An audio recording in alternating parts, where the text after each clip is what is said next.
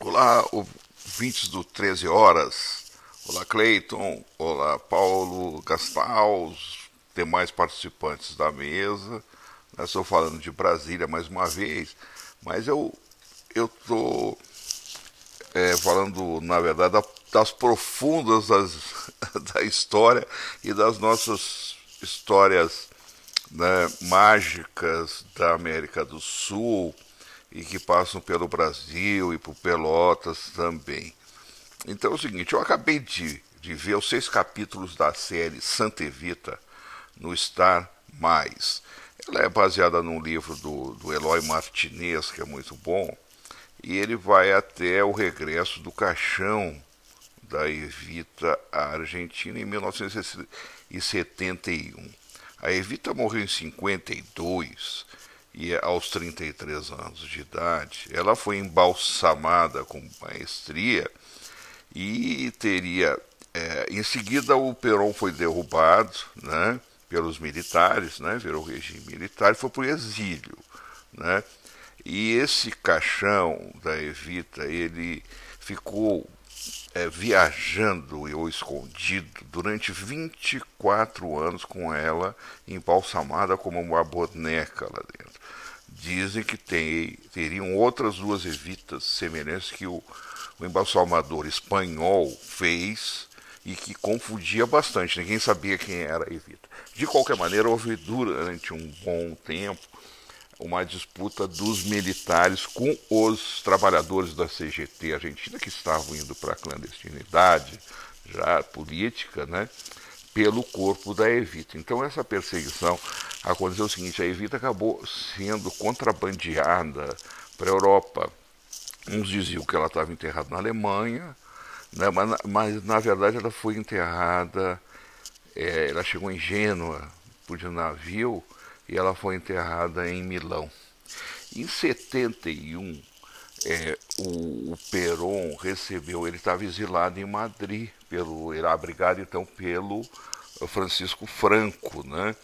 E ele recebeu onde ele já morava aí é, com a Isabelita, que era a sucessora, né? então esposa dele já, é, que ele tinha casado com ela recentemente.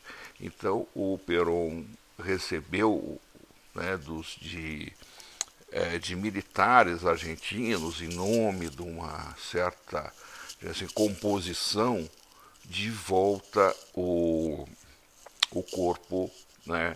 E então ficou num porão da casa, não, num sótão da casa onde morava o Perón com a Isabelita até a volta para Buenos Aires.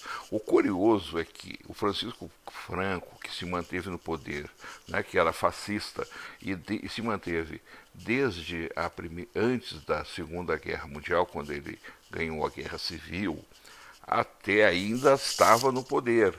Né? E ele se manteve no poder no início dos anos 50 muito por ajuda do Perón. E quem foi levar essa ajuda, que só ele poderia fazer, era o Perón lá atrás, no início dos anos 50, no poder. Quando mandou um navio com trigo e carne para alimentar a Espanha inteira e segurar o, o, o Franco no poder. E quem fez isso foi a Evita, foi a única vez que ela foi viva à Europa. Então ela fez toda essa tragédia, ela, ela ela falava em nome do Perón, ela foi um acontecimento, ela foi capa da Time na época como a mulher do, do, do, ano, depois foi o Papa, ela foi a Roma, enfim. Ela fez esse périplo viva entre Madrid e Roma, depois ela fez entre Milão, Madrid e Buenos Aires, morta. Foi só isso. Foram as viagens da Evita, que é uma curiosidade. Bom, Aí eles voltam todos para a Argentina, né? E quando a, a, o Perón volta ao poder, em seguida morre e, é, e assume a Isabelita, que passa a dar então ao Lopes Rega, que era o chamado Eu Brujo, que andava com bruxarias, e ele usava já desde a Espanha, é, fazendo rituais com esse corpo da Evita. Então imagina o que era isso. E o, e o, e o Lopes Rega era ligado era um cara de direita, sempre foi ligado, e tinha uma, uma chamada AAA, que era aliança de, de, anticomunistas e que tinha é, luta armada. Eles, eles mataram muita gente nesse período, depois ele foi para o exílio. Mas quando a Isabelita estava para cair, o, o Lopes Rega tentou né, reanimar o, o, governo e coisa e tal, colocando a, a Isabelita em cima do caixão da Evita, porque ele disse que ia fazer uma transfusão de espíritos. Também ele tentou reanimar o Peron, o Peron morreu e ele dizia, ergue-te, ergue-te faraó, porque ele dizia que o Peron era uma encarnação de um faraó que da linha Ptolomeu, era isso, né? é, que eram descendentes de Carlos Magno, aquela coisa toda, então o Peron era um faraó. E ele deveria se levantar, se erguer, mas o, o, o Peron não obedeceu que estava realmente morto.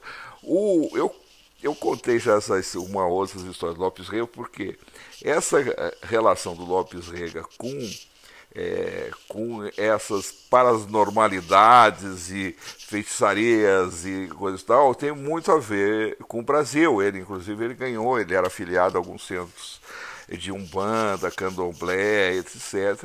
Né? Inclusive tinha um diploma de um em Porto Alegre. Mas quem fez isso tudo com ele foi um pelotense chamado é, Cláudio Ferreira, que na época deles no poder, ele foi poderoso também aqui no Brasil, era presidente da Casa né, Brasil-Argentina, ganhou cidadania argentina, foi presidente da Latam, que era a empresa é, de comunicação né, da Argentina oficial.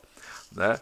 Então tem toda a história. É, é, a história é muito interessante, mas é, ela tem muita, muitos desdobramentos. Mas vamos ver se essa série vai ter a segunda, né? Porque é, essa parte assim, que me interessava, em particular, que era a entrada do Lopes Rega, terminou no sexto capítulo.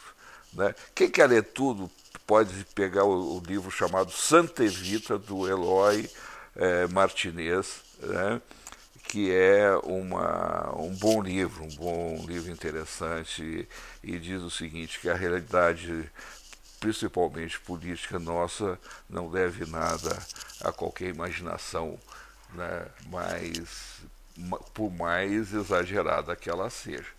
Né? Aqui nós, para não ficarmos atrás, é, o, nessa questão da necrofilia e política, né, estou, o país está aguardando como o Bolsonaro vai sequestrar o coração do Dom Pedro, é, primeiro que está para chegar e ele que está né, há mais de um século né, sem ser enterrado.